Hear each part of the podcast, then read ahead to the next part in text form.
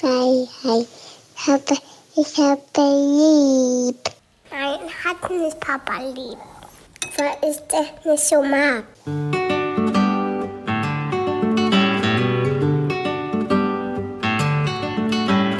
Das sind beste Vaterfreuden. Keine bösen Wörter. Halt die Fremde, alte Schöpfe. Setz dich bitte hin.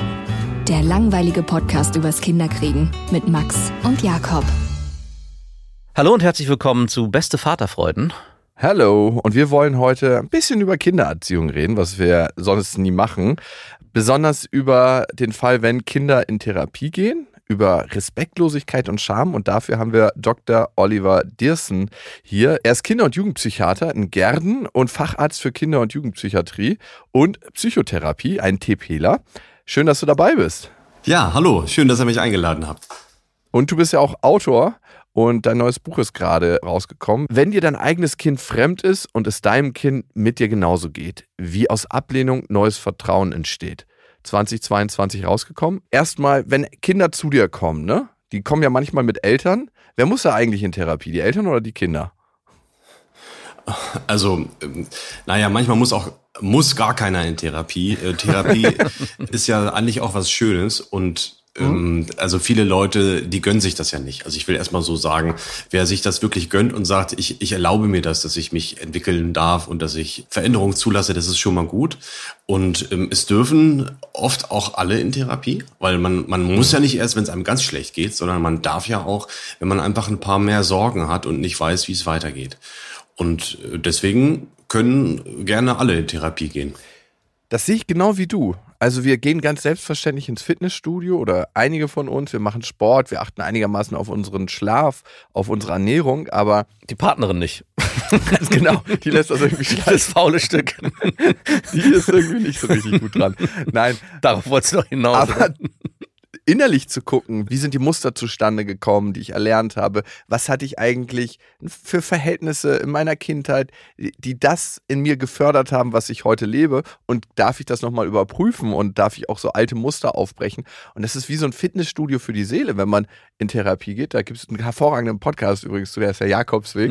Ähm, und warum sich das nicht angucken, gerade wenn man vielleicht auch gerade in einer besseren Phase ist, weil es ist ja so, als ob ich krank ins Fitnessstudio gehe Mhm. oder sage, ich bin gesund und habe viel, viel mehr Puffer, um an bestimmten, vielleicht auch unangenehmen Themen zu arbeiten. Ja, also ich wurde ja sozusagen durch den Beruf dazu gezwungen, selbst in Therapie zu gehen. So wie viele andere habe ich dann nach dem Medizinstudium gedacht, so, ach nee, jetzt auch noch Therapie machen. Das heißt ja bei uns Selbsterfahrung, aber es ist nichts anderes als Therapie. Die wollen uns bloß das Geld aus der Tasche ziehen. Also d- das ist jetzt, das muss man dann ja auch noch selber bezahlen. Und ich war zum Anfang maximal unmotiviert und dachte, das hat überhaupt keinen Sinn. Und nun wurden wir ja 150 Stunden lang mehr oder weniger verpflichtet oder auch gezwungen. Und so nach 60, 70 Stunden habe ich gemerkt, es ist richtig gut, ich will das weitermachen. Und nach 150 Stunden habe ich so wie viele andere dann auch gedacht, nee, jetzt höre ich aber noch nicht auf, jetzt mache ich noch weiter. Und das war dann noch ein gutes Stück mehr. Ein Glück habe ich das gemacht. Ich wusste ja nicht, was mir fehlte. Also, aber es, es war so so, eine krass, gute ne? Entscheidung. Ne? Ja.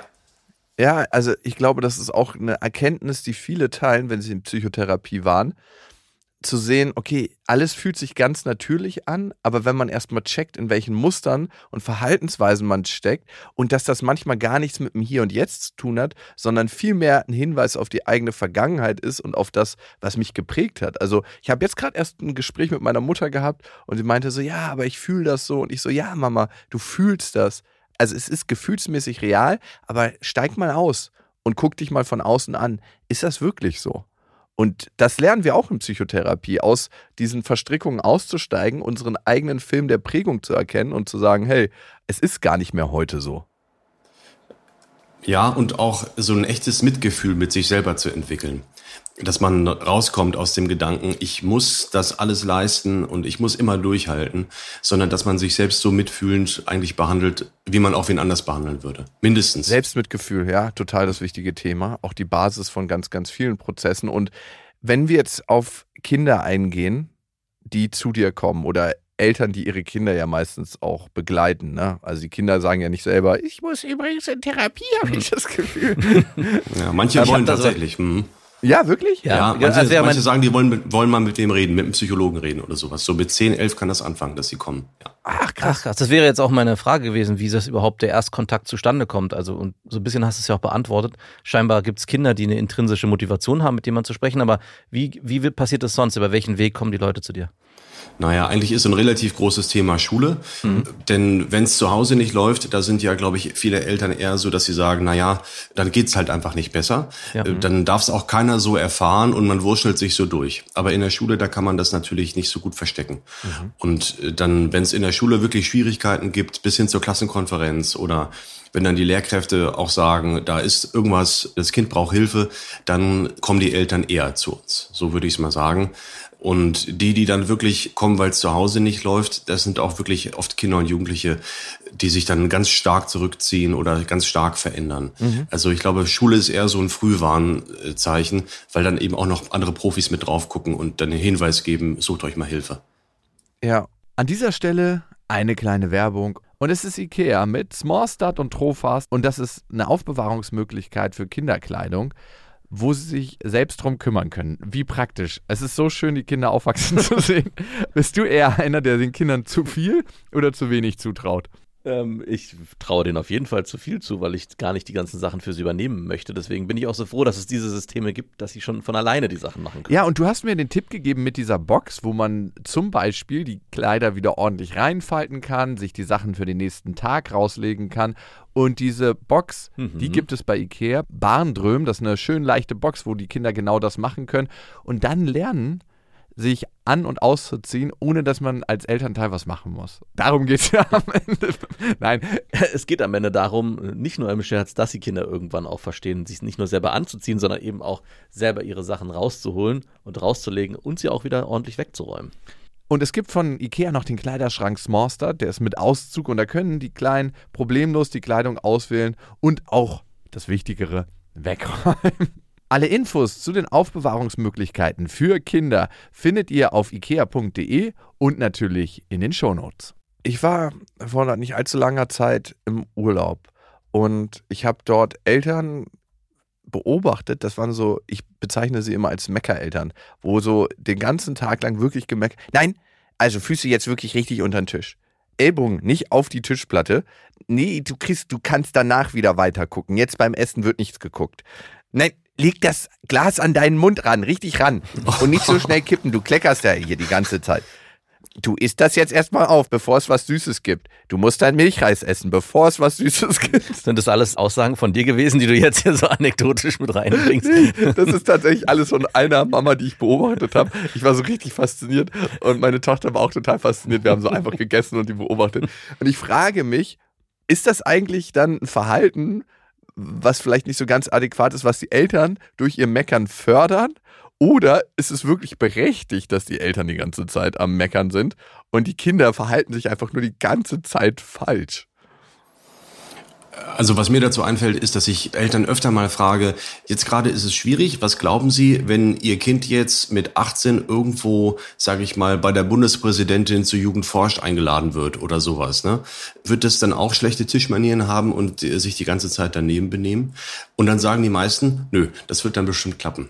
Also es ist ja jetzt schwierig, aber in der Zukunft klappt das dann schon irgendwie. Das heißt, es geht, glaube ich, gar nicht um reale Ängste, dass die Entwicklung schief geht, sondern es, es geht auch oft um Kontrolle. Und Menschen wollen ja nicht unbedingt kontrollieren, weil sie so Lust an der Kontrolle haben. Ja, durchaus schon. Sondern weil sie das Gefühl nicht abkönnen, wenn ihnen die Kontrolle entgleitet. Wenn, genau, wenn die Situation in, sich in eine richtige, in, in eine Richtung entwickelt, die man selbst vielleicht als beschämend erlebt oder sowas. Und da kommen manche Eltern richtig dolle unter Druck. Ja, okay. Also, dass es nach außen anders wirken soll, als es wirkt. Aber genau das ist ja dann so das, was nach außen so beschissen wirkt. Zumindest für mich. Hm. Wenn jemand die ganze Zeit am Meckern ist, obwohl man eigentlich im Urlaub ist. Das war jetzt eine, eine Urlaubssituation. Total krass. Kinder, die sich speziell verhalten. Also, ich war lange in einem Kinder- und Jugendwerk tätig. Ich habe da in der Presseabteilung gearbeitet und so geguckt, wie können die vorankommen. Und da gab es ein paar Kinder, die haben sich wirklich außergewöhnlich verhalten. Ne? Mitten im Unterricht aufgeschrien, rumgerannt. Und ich habe mich immer gefragt, warum machen die das? Und irgendwann dachte ich, wahrscheinlich, weil irgendwelche Bedürfnisse nicht erfüllt sind. Warum gibt es so ein Verhalten von Kindern? Was ist deine Erfahrung damit? Und ich glaube, man muss ja gar nicht so weit weggehen. Das ist natürlich auch ein extremeres Beispiel, weil man das bei so, so einem sozialen Träger merkt oder bei so einer Vereinigung, wo man dann vielleicht auch arbeitet oder wo du gearbeitet hast. Aber es ist ja auch im Alltag mit den eigenen Kindern hat man das ja auch schon niedrigschwelliger, dieses Erlebnis, dass Kinder sich vielleicht nicht so verhalten, wie man sich das wünscht oder Ja. aus, außer Rand und Band geraten zum wenn Beispiel. sie zum Beispiel dazwischen reden, wenn wir gerade was vorlesen. Solche Extremsituationen. Also die Frage nach dem Warum, die wird, finde ich, so ein bisschen überschätzt. Also Ah. es stellen sich auch wirklich viele Eltern immer die Frage, warum ist das so? Und dann wollen die auch mit ihren Kindern ganz lange diskutieren. Aber warum, warum? Und manchmal gibt es kein richtiges Darum, sondern es ist einfach so. Das heißt, wenn ich jetzt immer frage, warum, dann höre ich mir den Grund an und dann bewerte ich den. Dann kann ich jetzt beispielsweise sagen, das Kind sagt, ja, ich musste dazwischen reden, weil es war so wichtig und ich konnte nicht mehr warten. Ja, warum denn? Und warum? Und dann kommt man aus dem Diskutieren gar nicht mehr raus.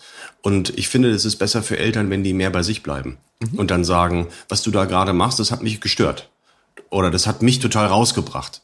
Ohne dass man jetzt total lange darüber nachdenkt, warum das so ist. Weil klar, es gibt Kinder, die haben eine besondere Eigenschaft oder sagen wir mal, die haben ADHS oder die haben auch Ticks, sind ja total häufig. Was hilft einem die Frage nach dem Warum? Ja, es ist einfach so. Es gibt Kinder, die sind einfach ein bisschen special oder einfach die weichen so ein bisschen von der Standardnorm ab. Das hat jetzt wenig Sinn, lange darüber nachzudenken, was da jetzt genau die Ursache ist. Es kann sonst was sein. Das führt oft nicht weiter, sondern für mich ist dann eine wichtigere Frage, wie gehe ich als Elternteil damit um, wenn ich nicht nach der Ursache forschen brauche, weil da ist vielleicht nichts, was sich wirklich zu erforschen dann lohnt. Das Kind macht halt einfach gerne Geräusche. Das kippelt gerne, das spielt gerne mit Gläsern und manchmal fällt eins um. Ja, warum muss man immer nach den Ursachen forschen? Ja, und vielleicht auch manchmal, wozu dient ihm das Verhalten gerade? Das ist, finde ich, immer eine ganz schöne Frage. Auch gerade wenn wir eigenes schwieriges Verhalten, was vielleicht manchmal nicht ganz so gesund ist, nicht ablegen können, dann zu fragen, wozu dient mir das Verhalten denn gerade? Und meistens hat es ja immer noch einen Sinn und Zweck, sonst würden wir es nicht machen. Und in dem Fall bekommt das Kind manchmal ganz schön viel Aufmerksamkeit. Ne? Also wenn es ein bestimmtes Verhalten an den Tag legt. Das finde ich immer ganz hilfreich. In deinem Buch geht es ja auch vor allem darum, wenn wir eigentlich unser Kind ablehnen. Ne? Mhm. Also es geht um Ablehnen, es geht um Respekt, es geht um Scham. Was meinst du damit? Also wenn wir unser Kind beschämen und ablehnen, was passiert dann? Na, eigentlich, also es ist mehr so das Gefühl, wenn man auch selbst abgelehnt wird. Wenn Eltern also sagen, ich stehe eigentlich so mit vollen Händen, mit oft mit vollem Herzen vor meinem Kind und ich habe meinem Kind so viel Liebe zu geben, so meine Form der Liebe, meine Sprache der Liebe, aber mein Kind will diese Form der Liebe gar nicht. Oder wir liegen nicht auf einer Wellenlänge. Also es geht nicht darum, jetzt um Eltern, die ihre Kinder bewusst ablehnen. Das ist ja sehr selten. Die allermeisten Eltern haben eigentlich eine hohe Liebesbereitschaft, möchte ich mal sagen. Die allermeisten Eltern wollen, dass die Beziehung zum Kind klappt. Aber manchmal sind Kinder einfach unterschiedlich. Nehmen wir jetzt mal die lauten oder vielleicht ein bisschen schrillen Kinder. Und wenn man dann als Elternteil versucht, irgendwie das Kind so hinzukriegen, dass man es gut lieben kann, dass man auf eine Wellenlänge kommt, dass man eine Sprache der Liebe spricht. Und das funktioniert aber nicht, weil das Kind vielleicht toben will und ich will aber kuscheln oder das Kind will was Kämpferisches mit mir machen und ich setze auf Harmonie oder das Kind braucht auch nach kleineren Auseinandersetzungen ganz viel Rückzug und ich will aber schon gleich wieder Nähe und, und Bindung herstellen oder umgekehrt, also dass einfach die Menschen sehr unterschiedlich sind. Ne? Dann kann es dazu kommen, dass Eltern sagen, ich werde mit meinem Kind einfach nicht so warm. Es- ich habe mir das ganz anders vorgestellt, das Elternsein. Und da kann eben so ein Gefühl des Befremdens entstehen. Und darüber habe ich geschrieben. Okay. Und wie kommt man dann wieder aufeinander zu? Du meintest gerade die unterschiedlichen Sprachen der Liebe, wenn man zum Beispiel über Körperkontakt seine Liebe zeigt und das Kind will was ganz anderes. Wie kann man da aufeinander zukommen und irgendwie dafür sorgen, dass beide Bedürfnisse erfüllt sind? Also ich habe eine gute Freundin und bei der ist das so, dass sie ein unglaubliches Nähebedürfnis hat, mit den Kindern. Also die sollen jeden Tag kuscheln und die sollen auch immer ganz viel Zeit mit ihr verbringen. Und ich denke mir manchmal so, what the fuck, ey, ist doch ein bisschen viel. Und die Kinder, das merkst du auch schon richtig, dass sie mal Bock haben, auch woanders Zeit zu verbringen und gar nicht so das wollen. Und ich warte auf den Tag und ich denke, spätestens mit der Pubertät wird er kommen, dass die Kinder sagen, ja, danke Mama, dein einmal Beziehungsbedürftigkeit, den du auf uns hier runtergeschüttet hast, den kannst du jetzt selber aufwischen und wir machen unser eigenes Ding. Naja, also schon eine wichtige Erkenntnis, dass wir Menschen einfach total unterschiedlich sind. Mhm. Und mein Kind ist unterschiedlich zu mir und die Bedürfnisse müssen auch nicht gleich sein. Und das kann natürlich sein, wenn ich als Elternteil selbst vielleicht mein ganzes Leben lang schon irgendwie hungere nach dieser einen vollkommenen Liebe, ne, nach mhm. so einer richtig verschmelzenden Liebe, dass das dann sein kann, dass mir in meinem Kind gerade sozusagen, da kommt gerade der richtige Mensch des Weges. Ne? Also so ein Säugling, der möchte ja nun auch ununterbrochen Kontakt und Bindung. Und es kann sein, dass das erstmal passt wie Schlüssel zum Schloss. Mhm. Dass ich genau mit dieser tiefen Sehnsucht Elternteil geworden bin. Und dann plötzlich ist mein Kind aber zwei oder anderthalb und es wendet sich ab. So fühlt es sich an. Ne? In hm. echt wird das Kind ja bloß größer und entdeckt sich selbst und die Welt und hat Besseres zu tun, als immer nur bei Mama oder Papa ähm, rumzuhängen und zu kuscheln. Mhm. Und das kann sich dann eben anfühlen, wenn man mit so einer ganz tiefen ja, Bedürftigkeit letzten Endes Mutter oder Vater geworden ist, dass mein Kind mich plötzlich ablehnt oder meine ganze Liebe dann von einem Moment auf den anderen nicht mehr will. Und das kann wirklich furchtbar wehtun. Und es ist ja leicht sozusagen über solche Eltern ein Urteil zu fällen. So, die haben jetzt ja selbst irgendwie ein Problem oder vielleicht brauchen sie auch Therapie, kann alles sein. Aber in erster Linie sind das ja Menschen, die voller Liebe sind und die ein volles Herz haben und die einfach einen furchtbaren Schmerz fühlen. Mhm. Denen da rauszuhelfen, also diesen Schmerz auch anzuerkennen und dann so vielleicht allmählich sie auf die Spur zu bringen, wo kommt das denn her, dass du diesen Schmerz so intensiv fühlst, das ist gar nicht so leicht. Mhm. Und das ist ja auch immer der Weg, erstmal die Gefühle anzunehmen, die da sind und das auch zu sehen, weil Gefühle sind ja eigentlich nichts weiter als ein, eine Warnblinkleuchte für unsere Bedürfnisse. Und wenn die Bedürfnisse unerfüllt sind, dann leuchtet diese Lampe. Oder auch, wenn die Bedürfnisse erfüllt sind, dann gibt es äh, ein angenehmes Gefühl. Und äh, das ist erstmal zu sehen. Und ich glaube, das ist die Basis einer jeden psychotherapeutischen Arbeit eigentlich. Ne? Ja, also den Menschen ein Gefühl dafür zu geben, was sind meine Bedürfnisse und aber auch äh, die Akzeptanz. Andere ja. Menschen haben einfach ganz andere Bedürfnisse und die sind genauso wichtig und genauso legitim. Mhm. Und wenn man das erstmal so raus hat, dass die eigenen Kinder ja Menschen mit einer genauso komplexen Gefühlswelt sind und mit genauso echten Bedürfnissen, nehmen wir mal das Kind, was jetzt im Urlaub Nachtisch äh, zum Hauptgericht essen möchte oder sowas Mhm. Klar kann ich mir dann denken, das gehört sich nicht und die Zähne und was sollen die Leute denken und dann bin ich ja die ganze Zeit bloß bei mir, bei meinen eigenen Sorgen. Aber ich könnte mir ja auch denken, naja, mein Kind hat eigentlich auch ein ganz schön stressiges Leben. Das muss sich an so vieles halten. Mhm. Ne, muss so viele Regeln befolgen. Mhm. Und im Urlaub mache ich ja auch selbst Sachen ganz bewusst, die ich sonst nicht mache. Ne? Beispielsweise, was ich nicht, nachmittags einen Cocktail trinken oder sowas. Macht man jetzt sonst im Alltag ich jetzt nicht so oft, aber im Urlaub kann das mal passieren. Ne? Ähm, Keine Long und, unter der Woche. ja, und so kann es sein, dass ich mir dann erstmal vor Augen führen muss, ja, mein Kind hat die gleichen Bedürfnisse, nämlich wirklich die Kontrolle mal wirklich fahren zu lassen mhm. und über die Stränge zu schlagen und sich nicht ununterbrochen zu beherrschen und zu steuern. Mhm. Und wenn man erstmal so weit ist, dann ist man ja viel mehr auch bei der Perspektive des Kindes. Was braucht mein Kind gerade für sich? Und das ist für mein Kind genauso wichtig, die eigenen Bedürfnisse zu befolgen, wie für mich meine eigenen Bedürfnisse. Was sind denn die häufigsten Erziehungsfehler, wenn man das so sagen kann, die Eltern machen? Also ist es, dass sie die Bedürfnisse ihrer Kinder nicht sehen können? Ist es, dass sie sich nicht in ihr Kind hineinversetzen können und sagen, ah, okay, darum verhält sich mein Kind so und versuchen da krampfhaft gegen anzusteuern und es in die eigene Form zu pressen? Was sind so Sachen, die wir ich weiß nicht, ob du als Psychiater das Wort falsch machen benutzt, aber ähm, wenn wir mal in solche Richtungen gehen. Ja, du siehst, wie ich mir hier schon nachdenklich den Bart kraule. Die Frage selber, die, gegen die habe ich gleich schon so ein bisschen Widerstand entwickelt. Psychiater benennt die häufigsten Erziehungsfehler. Da zucke ich gleich zusammen, ne, wenn ich das, wenn ich den Artikel irgendwo lesen würde. Aha. Da würde ich denken, oh Gott, gucke ich schnell mal rein. Ich hoffe, ich, ich habe nichts auf der Liste, was ich auch mache. Also ich würde jetzt erstmal so dagegenhalten und sagen, Eltern dürfen viel häufiger auf ihr Gefühl hören, die meisten Eltern haben, glaube ich, mehr Kompetenzen, als sie sich so zugestehen. Viele Eltern haben viel mehr Schuldgefühle, als sie haben brauchen. Mhm. Viele Eltern stellen ihre eigenen Bedürfnisse ganz doll zurück, damit es den Kindern auf jeden Fall gut geht. Mhm. Und die Frage mit den Erziehungsfehlern könnte man auch so verstehen, dass da jetzt noch mehr Druck auf den Kessel kommen muss. Ja. Finde ich aber erstmal gar nicht. Also würde ich jetzt das mal von der Seite aufziehen.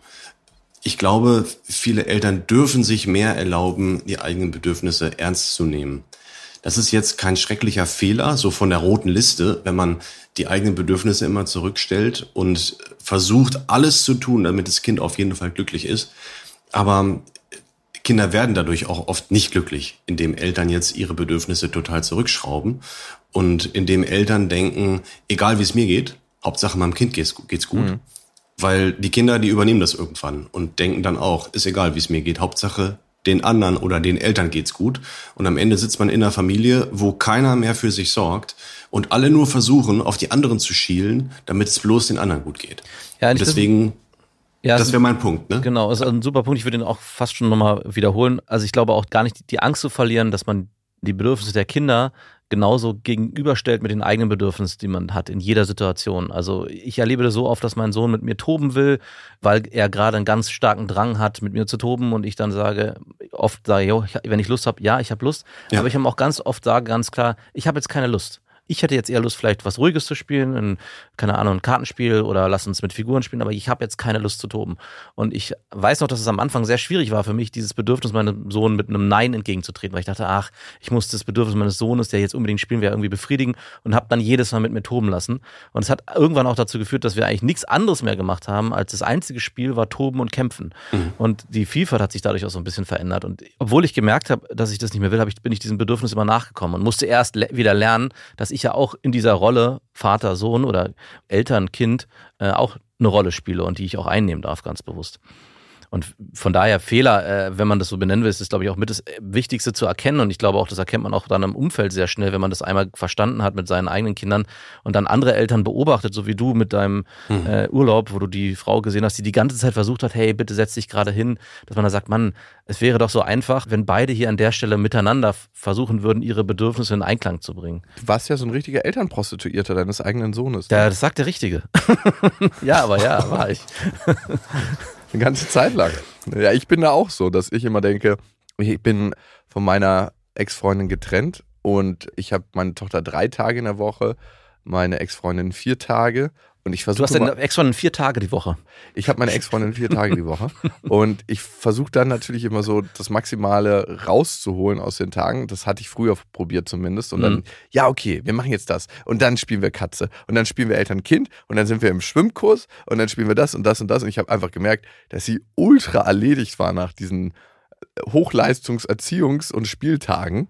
Und mhm. was ich total vergessen hatte, war, meine eigenen Bedürfnisse. Ja, vor allem, was ich da so raushöre, ist, dass du sogar noch die vermeintlichen Bedürfnisse, die deine Tochter vielleicht haben könnte, weil sie mit dir ja viel Zeit mhm. verbringen will, auf sie drauf projiziert hast und sagt, du willst bestimmt ganz viel spielen und du willst bestimmt schwimmen gehen und wir machen jetzt einen, der Plan, Tag ist komplett durchgeplant, damit du deine Bedürfnisse auch zu 100 Prozent befriedigt sind und am Ende hast du weder darauf geachtet, was sind ihre Bedürfnisse und auch nicht auf darauf geachtet, was sind deine Bedürfnisse. Total.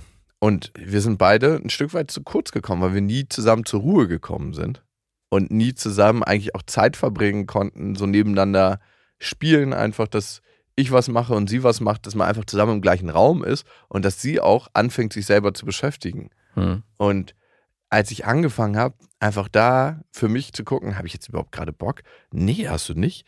Also erschreckend wenig Bock habe ich dazu, muss man sagen. Ja. Manchmal, da, wo ich mir denke, so, okay, jetzt musst du dir aber doch wirklich mal in den Arsch treten. Und dadurch ist einfach eine gelassenere Atmosphäre entstanden. Das habe ich gemerkt. Und dadurch kann ich auch gelassener auf meine Tochter reagieren. Plus, woher soll sie denn lernen, auf ihre eigenen Bedürfnisse zu achten, wenn sie überhaupt gar kein Vorbild dafür hat? Ja. An dieser Stelle eine Werbung und es ist Thermomix. Ich meine, Thermomix kennt eigentlich jeder, nur weiß man immer nicht, was der alles kann. Das ist wirklich krass. Also für mich ist er richtig, richtig gut, wenn ich Soßen mache. Das heißt, man kann nebenbei die ganzen Sachen fertig machen und eigentlich muss man ja so eine Soße so ständig schlagen und ist eigentlich beschäftigt und kann nicht mehr die anderen Sachen machen. Das kann der Thermomix. Der Thermomix kann kneten, der ist eine Küchenwaage, er ist gleichzeitig ein Dampfgarer. und der kann auch alles. Von Kaffee kochen bis morgens meine Achai Bowl, äh, Brei für die Kinder, aber auch zum Kuchenbacken oder auch mal einen Fitness-Shake machen. Das ist auch sehr easy. Also es ist wirklich ein absolutes Multitalent und übernimmt vor allem die lästigen Aufgaben, wie du es gerade gesagt hast, und ständiges Umrühren oder Aufpassen, dass was nicht anbrennt. Das macht ja alles automatisch. Und man kann vor allem auch sehr gesund mit dem Thermomix kochen, weil man kann Sachen, wie gesagt, sehr schon garen und das finde ich total gut. Was ich noch sehr praktisch finde, ist, es gibt nicht nur den Thermomix, sondern auch über 90.000 Rezepte im digitalen Rezeptportal Cookie-Doo, weil man ja doch sonst so tendiert, immer seine gleichen Klassiker zu machen und das lädt einfach ein, um zu stöbern und zu schauen, was möchte ich dann noch machen. Es ist egal, ob schnelle Alltagsküche oder die Sterneküche für zu Hause, es geht alles mit dem Thermomix. Also man spart Zeit, es ist äh, für die ganze Familie bestens geeignet, das Gerät. Mit dem Thermomix spart ihr auf jeden Fall Zeit beim Kochen und es klingt sehr, sehr gut. Also ich frage mich immer, darf man das sagen, ich habe gekocht oder muss man das sagen, wir haben gekocht? Man muss sagen, wir haben gekocht und das Gute bei Cookie Dough ist, dass man die ganzen Rezepte auf den Thermomix bekommt und dadurch einfach nur das machen muss, was der einem sagt. Das heißt, man kocht wie von Zauberhand unter Anleitung und am Ende kann man seinen Gästen ein perfektes Rezept präsentieren, was man gekocht hat, was dazu auch noch sehr gut schmeckt. Oder sich selber, das geht natürlich auch. Und wenn ihr euch jetzt auch für einen Thermomix interessiert, findet ihr natürlich alle Infos auf thermomix.de und den Link zu Thermomix und alle Infos findet ihr auch nochmal in unseren Shownotes. Ja, und Eltern sollen natürlich auch authentisch sein. Also Kinder haben ja auch das Bedürfnis nach authentischen Eltern. Wenn man sich jetzt immer verstellt und sich zusammenreißt, dann spüren das Kinder ja oft schon auf so einer verborgenen Ebene und die merken, eigentlich stimmt irgendwas nicht und kriegen das aber nicht so richtig äh, gewechselt, was nicht stimmt, sondern die merken, dann sitzt irgendwie Papa bis 22.30 Uhr bei mir am Bett und erzählt mir gute Nachtgeschichten und er sagt immer, doch, doch, ich mache das gerne und du hast es auch verdient. Und eigentlich hat Papa schon längst keine Lust mehr. Und die Kinder spüren das auf irgendeiner Ebene und kriegen das aber nicht zu fassen. Und das macht erstaunlicherweise viele Kinder sehr unsicher, bis hin auch zu, zu Trennungs- oder Verlustängsten, wenn dann so Doppelbotschaften kommen. Und deswegen ist das ja total gut, wenn man dann seinem Kind auch sagen kann, ich habe einfach darauf keine Lust. Das ist ja auch eine Entlastung. Dann weiß das Kind sozusagen, wo es dran ist. Und zugleich lernt es dann auch authentisch Nein zu sagen. Ist ja total gut. Genau, und lernt auch selber zu sagen, ich habe keine Lust. Also, äh, Aber ich habe keine Lust auf dich. Erstaunlicherweise so ist, genau. ist nämlich durch meine Abgrenzung auch, dass genau das passiert, dass mein Sohn jetzt mittlerweile sehr klar sagen kann, was er möchte und was er nicht möchte. Und auch wenn ich sage, hey, wollen wir ein Spiel spielen? Nee, Papa, ich habe gar keine Lust, ich spiele jetzt gerade alleine mit Lego. Und dann sage ich, okay, gut, alles klar, ist mir eh lieber. Den Satz spare ich mir. Aber im Prinzip. Äh, wäre auch authentisch. Wär, genau, wäre auch authentisch. Ja. Spürt's ja eh mit auf der dritten Ebene. genau, spürt's ja eh mit. Ja, ihr kennt ja, ihr kennt ja wahrscheinlich Nein aus Liebe, das Buch, ne? Ja. Äh, von doch. Jesper Juhl. Das ist echt ein gutes Buch, da erzählt er auch sowas in der Art, dass er mal seinen Enkel am Telefon sprechen wollte und er hat dann nur gehört, wie der Enkel ausrichten ließ, nein, ich habe jetzt keine Lust, ich spiele jetzt mein Spiel und ich kann den Opa später mal zurückrufen. Und das fand er richtig gut, dass der Enkel auch mal sagen konnte, nee, ich stehe jetzt auch nicht immer zur Verfügung, sondern ich ja. mache auch mal meine Sachen. Das ist mir echt da Ja, und das ist nochmal ein ganz wichtiger Punkt, weil ich oft mich auch erlebt habe, gerade wenn die Kinder Nein sagen, auch zu Großeltern oder auf beiden Seiten. Oder keinen Bock haben, und, so richtig umarmt zu werden genau, beim Tschüss sagen. Ja, und ich habe von Anfang an, haben wir unseren Kindern dieses Nein, was sie auch ausformuliert haben, oder ich habe keine Lust, zu Opa XY zu gehen, also zu meinen Eltern vor allem, haben wir auch dann äh, ganz klar auch meinen Eltern kommuniziert. Also wenn sie sich das selber nicht, versucht zu sagen, hey, wenn du nicht willst, darfst du auch jederzeit Nein sagen. Und auch sie versucht äh, dazu zu bringen oder ihnen sie zu ermutigen, das auch laut auszusprechen vor meinen Eltern. Und wenn sie das aber nicht sich getraut haben, haben wir das dann unterstützt. Aber auch da den Raum aufzumachen und nicht so Sätze wie, ja, aber es ist doch dein Opa und äh, du musst, wir müssen da jetzt hin und es muss jetzt sein und die wollen dich auch mal sehen. Ich glaube, man mhm. hat gerade als Eltern auch das Bedürfnis, die eigenen Eltern zu befriedigen mit den eigenen Kindern. Also das, zumindest hatte ich das am Anfang ganz stark und musste da auch erst reinkommen, zu akzeptieren, dass wenn meine Kinder Nein sagen, weil sie das einfach nicht wollen, ist das auch völlig okay. Und da ist auch, entsteht auch keine Verletzung. Also auch wenn sich meine Eltern vielleicht verletzt fühlen, ist es ja keine be bewusste Verletzung, die meine Kinder dann meinen Eltern entsprechend entgegenbringen, sondern es ist einfach eine Abgrenzung, die wir dann auch unterstützen. Naja, also viele Großeltern wissen das ja, dass, dass Kinder Menschen mit ganz eigenen Grenzen und Bedürfnissen sind mhm. und verstehen das.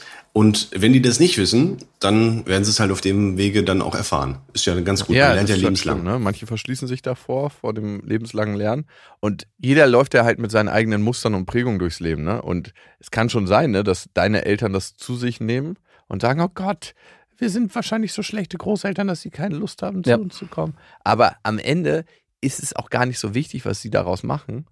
viel wichtiger ist, finde ich, für deine Kinder, deine, Genau. ihre Bedürfnisse da zu kommunizieren und das auch zu dürfen. Ja, und ich glaube, es gibt viele Eltern, also ich habe es zumindest bei mir im Freundeskreis und Bekanntenkreis erlebt, dass oft das kommuniziert wird, dass die Eltern ihre eigenen Kinder ja mehr oder weniger dazu schon fast zwingen, zu den eigenen Eltern zu gehen, also zu den Großeltern, weil ja da ein Verhältnis entstehen soll. Das ist deine Oma. Und wie oft habe ich auch als Kind gehört, ruf mal deine Oma an, die würde sich freuen über einen Anruf, äh, dass sie dich auch mal hört. Und ich hatte eigentlich gar keinen Bock darauf und war schon, wurde schon fast genötigt dazu, das zu machen. Also ich glaube, das ist auch leider immer noch. Du hast dich teilweise. jetzt gewundert, warum die dir das Erbe gestrichen haben. ja, vielleicht auch das da gab's.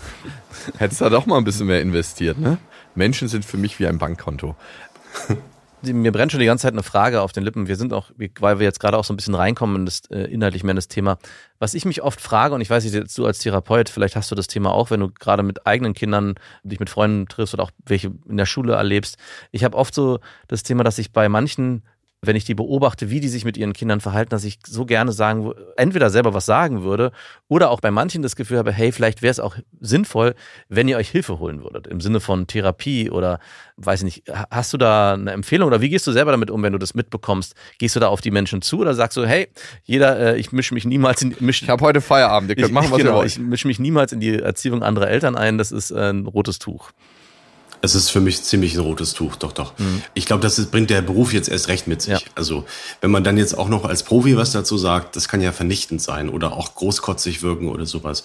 Also, ich halte äh, die Klappe. Es sei denn, es wäre jetzt wirklich etwas sehr Ernsthaftes. Also, wenn ich jetzt wirklich das Gefühl hätte, da kommt ein Kind zu Schaden oder Eltern sind selber komplett am Limit und kommen selbst zu Schaden. Ich glaube, dann würde ich was sagen. Also ich glaube, wir sind uns einig, wenn da irgendwie ein Kind gehauen wird oder Klar. drakonisch bestraft, dann würde man halt immer irgendwie sagen, hey, was macht ihr denn da? Aber ich glaube, es geht jetzt nicht um sowas, Nein, ne? nein. sondern eher so um so Feinheiten. Da sage ich nichts zu. Ich würde mal eher umgekehrt denken, die, die Leute, die mich kennen, wissen ja, was ich arbeite und äh, die können ja jederzeit, wenn sie auf den Gedanken kämen, sie wollten was fragen, würden sie das ja auch tun. Also Und die geben sich ich auch Mühe in deiner. Gegenwart. Ja, die geben sich besonders viel Mühe in deiner Gegenwart. Genau, oh, der Oliver kommt wieder. Wir müssen wieder so tun, als wären wir gute Eltern. Kinder, ihr wisst, 30 Minuten durchhalten. Olli kommt. Okay, Oh Gott, da, wie gehst du denn eigentlich vor, wenn Kinder zu dir kommen mit ihren Eltern? Sind das immer nur die Kinder dann oder sind die Kinder ganz oft mit ihren Eltern bei dir, dass du beide siehst im Verhalten? Wahrscheinlich beides, ne? Ja, also jetzt muss man auch realistischerweise sagen, es ist gar nicht vorgesehen von den Krankenkassen, dass man mit jedem Kind immer gleich extrem viel Zeit verbringt. Wir müssen ja auch einfach viele Kinder sehen. Also die Nachfrage ist enorm.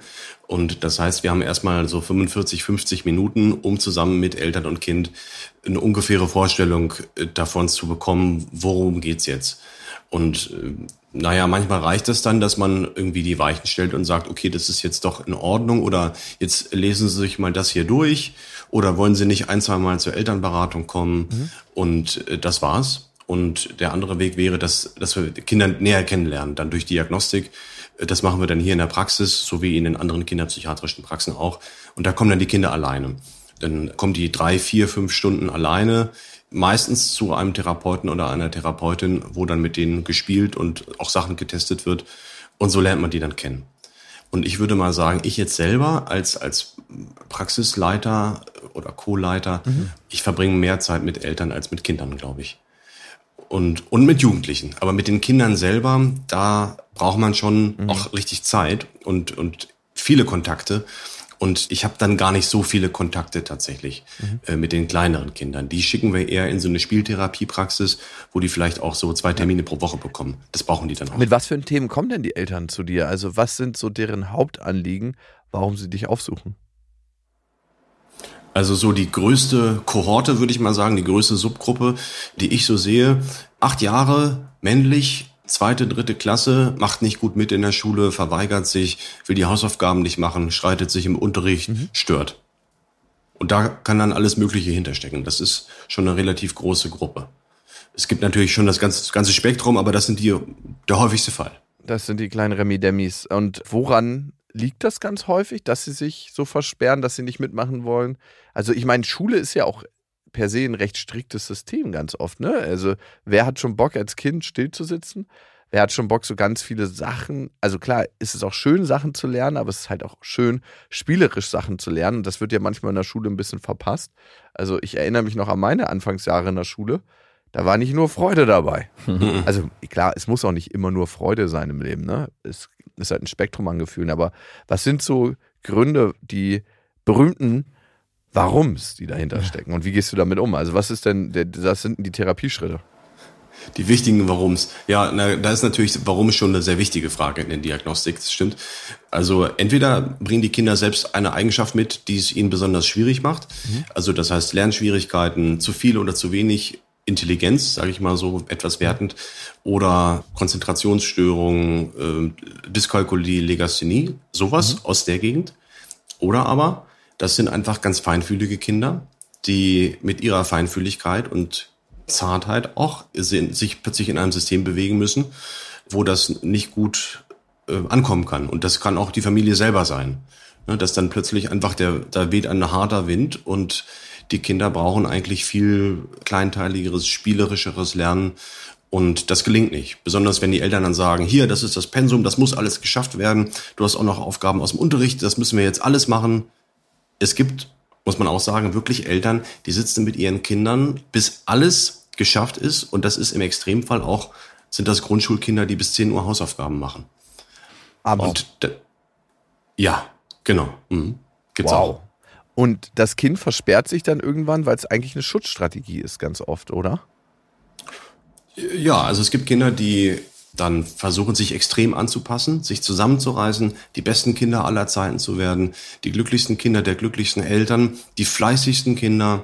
Und das führt früher oder später entweder zur Erschöpfung oder das sind wirklich so Ki- ja, genau, Kinderburnout, kindliche Depression.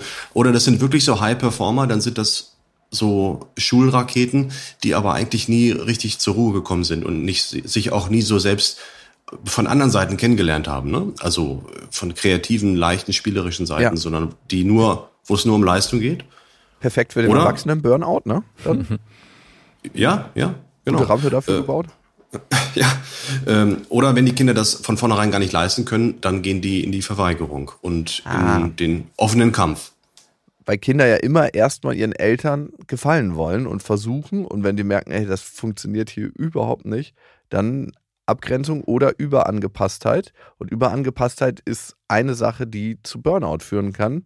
Oder Erschöpfungsdepression Ja. oder natürlich auch anderen psychischen Erkrankungen. Das ist ganz, ganz spannend, was du da sagst. Und das Kind muss dann ja, wenn es überangepasst gelebt hat, als Erwachsener das alles nachholen und lernen, hey, was bedeutet es denn überhaupt auf meine Bedürfnisse zu hören? Ich hatte einen Kumpel in der Schule, der hat immer so wahnsinnig gern gelesen. aber der hat überhaupt gar nicht gern gelesen. Aber der, unser Tommy, der liest immer so gerne.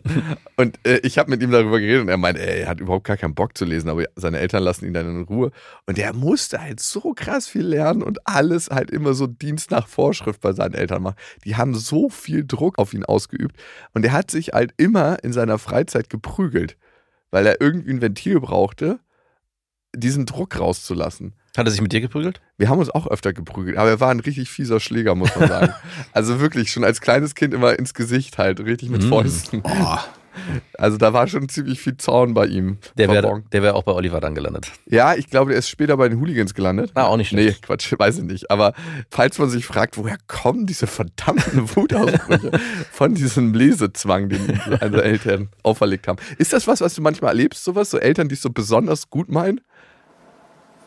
Na, es gibt schon sehr ehrgeizige Eltern, deren Selbstwertgefühl und vielleicht auch das, Gefühl, äh, einen guten Sinn im Leben zu haben, sehr an das Fortkommen der Kinder gebunden ist. Schon. Und wenn Ja, es dann oder- mit den Kindern nicht gut klappt, das ist natürlich auch eine schwere Verletzung dann für die Eltern. Ja, oder auch, dass die Kinder wie als Aushängeschild im Alltag Du funktionieren. hast meinen Selbstwert gekränkt mit deinem Verhalten. Unterscheidest du, Oliver, zwischen Selbstwertgefühl und Selbstwert? Ich glaube, das ist eine sprachliche Feinheit, die jetzt in meinem, in meiner Sprachwelt gar nicht so eine Rolle spielt, weil alle Menschen sind ja gleich viel wert. Ja. Und die empfinden sich nun nicht aber als gleich viel wert. Also könnte man das jetzt unterscheiden. Aber der Selbstwert ist ja eine feste Größe. Also alle Menschen haben ihn so. Nur das Verhalten ist manchmal kacke. Und das gibt manchen nicht so gutes Selbstwertgefühl, aber trotzdem bleibt der Selbstwert ja immer erhalten, ne? Weil, ich meine, da steht ja in unserem Grundgesetz drin. Und das finde ich immer so das Spannende, dass wir so ins Schlingern kommen. Und bei den meisten Sachen geht es ja auch um ein Selbstwertgefühl. Eltern, die über ihre Kinder das eigene Selbstwertgefühl erhöhen möchten. Kinder, die in ihrem Selbstwertgefühl gesenkt werden durch Verhalten von ihren Eltern. Was erlebst du da für Dynamiken? Also ist das was, was du auch in deiner Praxis erlebst?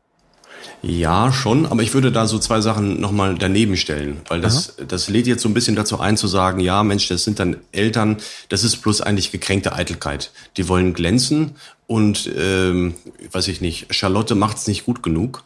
Ja, gibt's bestimmt auch. Aber das, was ich eher so erlebe, ist, dass Eltern oft sehr viel, sehr viel Schuldgefühle haben. Aha. Ich nehme mal Charlotte und die macht's nicht gut genug, dass es dann eher darum geht, was haben wir auch falsch gemacht? Ne? Warum mhm.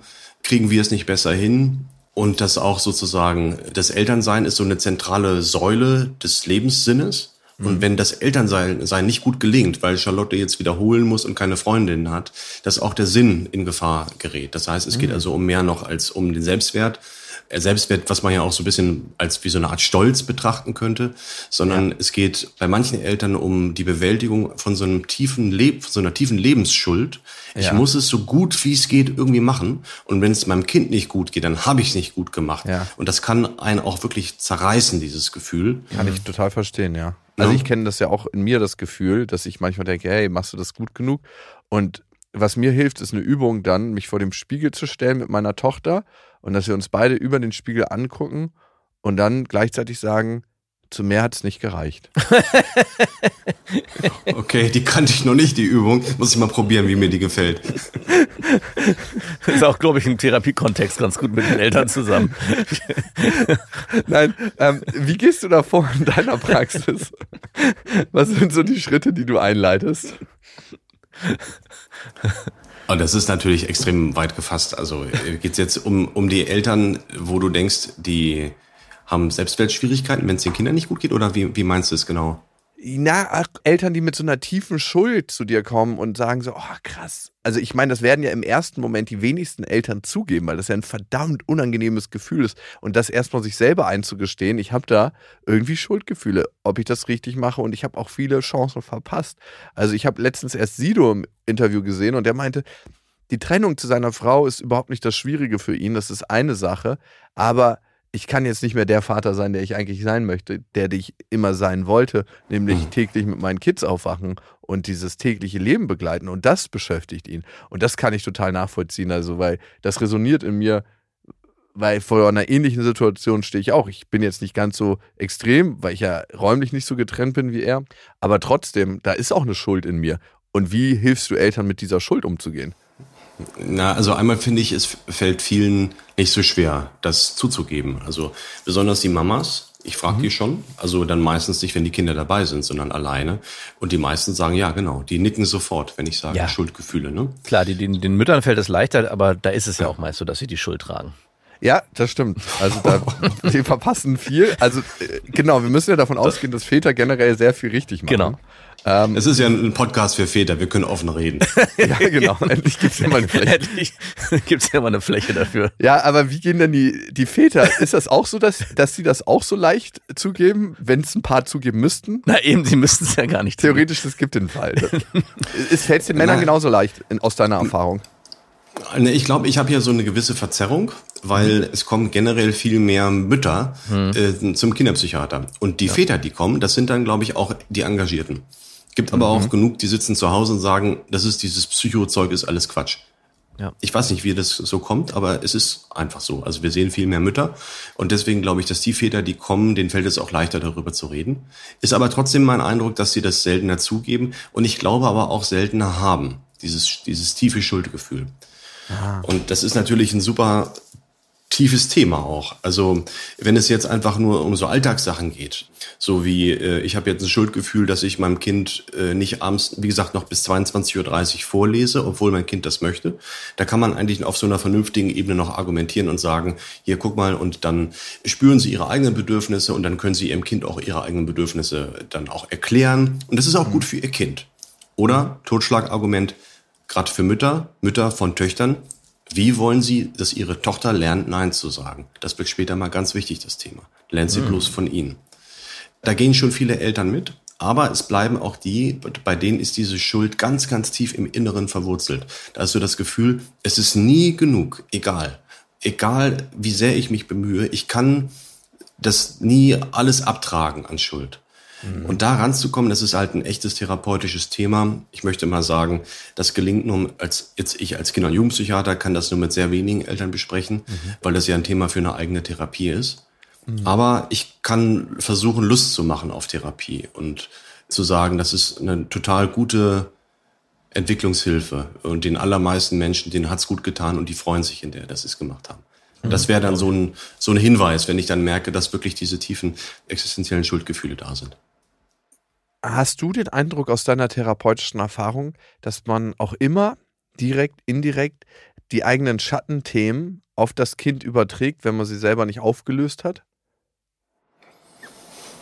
Naja, also wie das mit diesen immer äh, Fragen und Antworten ist, immer ist nie. Also das, man, das ist natürlich. Immer ist immer nicht. Ja, genau. Aber wir übertragen ganz viel von, von dem, was wir mitbringen. Ich glaube, es ist wichtig für Eltern, sich vor Augen zu führen, wie viel sie schon zurückgelassen haben. Also, dass man es von der Seite betrachtet, dass man sagt, okay, was habe ich aus meiner Kindheit alles Schwieriges schon als alten Ballast abgelegt? Hm. Das ist alles schon weg. Ja. Also kann ja. ich weitergehen. Ich ja. bin immer im Fluss, ich bin immer in der Veränderung. Ich kann mich noch weiterentwickeln.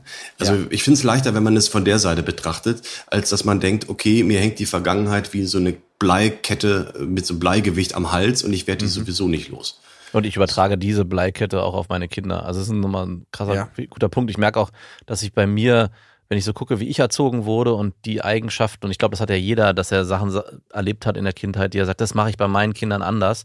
Diesen Satz sprechen, glaube ich, alle Eltern einmal aus. Ja. Und ich sehe das schon so, dass ich mittlerweile erkenne, was ich anders mache, als meine Eltern gemacht haben. Aber ich frage mich auf der anderen Seite auch, was werden wohl meine Kinder sagen, was sie anders machen da werden. Da gibt es genau der, die gleiche Spirale. Wir optimieren uns immer. und, immer. und irgendwann kommt man wieder ans gleiche Thema ganz am Anfang in der Generation. Die eigenen Kinder sollen nie den Schmerz spüren, den man selber gespürt hat. Keine Trennung, ich bin getrennt. Keine Geldnöte. Gut, meine Tochter hat jetzt keine Geldnöte, aber wir versuchen, oder ich merke das, dass ich versuche, meine Tochter nie den Schmerz spüren zu lassen, den ich in meinem Aufwachsen gespürt habe. Und hm. damit kreiere ich neuen Schmerz ganz oft. Hm. Neue Themen. Naja, also Schmerz gehört ja auch einfach dazu. Das, das ist nicht schlimm, wenn Kinder auch mal Schmerz spüren oder wenn die, die Grenzen des Glücks erreicht werden. Das, das ist einfach Teil des Lebens. Hat meine Mutter auch mal gesagt, als es mit dem Kochlauf gab. das musst du spüren. Nein, aber ich weiß, was du meinst. Das ist ja eine Facette, eine ja, eine Sache, vor der wir als Eltern versuchen, glaube ich, unsere Kinder immer zu bewahren. Mhm. Aber ich habe es zum Beispiel im Verhältnis mit meiner Mutter gemerkt. Ich habe auch mal versucht, sie so vor dem Schmerz zu bewahren, wie das ist, irgendwie mhm. kein Geld zu haben und so und habe sie unterstützt. Und irgendwann dachte ich mir, ja, kann ich machen, aber irgendwie ist es auch dein Schmerz und dein Leidensdruck, aus dem ja auch manchmal eine Qualität entstehen kann. Transformatorische Kraft hat ja Schmerz, weil Schmerz dazu verhilft, sich zu verändern. Also ja. ich möchte jetzt nicht davon reden, dass es wie so eine Elektropeitsche ist, die hinter einem knallt, aber ich glaube, Leidensdruck ist einfach manchmal einhergehend mit einer ganz, ganz großen transformatorischen Kraft. Mhm solange man Hoffnung hat. Ne? Also wenn, wenn, es gibt ja auch Menschen, die haben nicht die Hoffnung, dass sich überhaupt noch mal was zum Besseren ja. entwickelt. Vielleicht auch, weil die, denen fehlt die Fantasie oder sozusagen auch das Selbstbewusstsein, um mhm. positive Entwürfe für sich so in der Zukunft zu sehen. Und wenn das dann nicht da ist, das ist schwierig. Und dann, ich denke, da kann man sich jetzt fragen, können die eigenen Kinder das? Ne? Haben die eigenen Kinder so eine positive Fantasiekraft, um sich selbst in der Zukunft zu sehen? Und wenn die das haben, dann ist es nicht schlimm, wenn es jetzt auch mal schwierig ist. Nur wenn man das Gefühl hat, man ist quasi in so einem düsteren Sumpf gefangen und kommt dann niemals wieder raus, das ist schlimm für Kinder. Und ich denke, das, das werden die meisten von den Eltern von heute ihren Kindern aber mitgeben, dass Hoffnung sehr berechtigt ist. Mhm. Ja, das finde ich ist ein schönes Abschlussplädoyer, die Hoffnung, dass wir das brauchen und dass es wie das Licht ist, was an manchen dunklen Tagen einem scheint und aus der Fülle heraus zu agieren, zu gucken, hey, was bin ich denn schon für einen Weg gegangen? Was konnte ich denn verändern? Was sind vielleicht auch die schönen Seiten, die ich aus bestimmten Prägungen lernen konnte? Ne? Das ist ja auch nicht immer nur große Scheiße. Also ich erinnere mich an ganz, ganz viele Gespräche, die ich mit Prominenten hatte, die eine ziemlich schwierige Kindheit hatten, aber daraus eine krasse Qualität entwickeln konnten. Hm. Und es ist ja, die Medaille hat immer zwei Seiten und sich beide Seiten auch wirklich bewusst machen. Und mit unserem Gehirn tendieren wir dazu, uns eher die Scheiße durchzulesen als äh, das Angenehme, aber bewusst seine Aufmerksamkeit auch auf die angenehmeren und positiven und Stärken richten. Ich glaube, das ist was ganz, ganz Wichtiges. Kann ich mich voll anschließen, ja. Oliver, dann vielen, vielen Dank für deine Arbeit. Ich glaube, du äh, bringst was Sinnvolles in die Welt. Ne? Ich, du hast wahrscheinlich nicht den, den Eindruck, hey, ich gehe heute zur Arbeit und hier passiert gar nichts. Ich, Nee, das ist so. Also meine Arbeit ist mit großem Sinn erfüllt und das, ich mache die auch richtig gerne. Ja, stimmt. Vielen danke Dank, dass ihr mich eingeladen habt. ja, Ja, danke gern. für deine Zeit. Das waren Beste Vaterfreuden mit Max und Jakob. Jetzt auf iTunes, Spotify, Deezer und YouTube.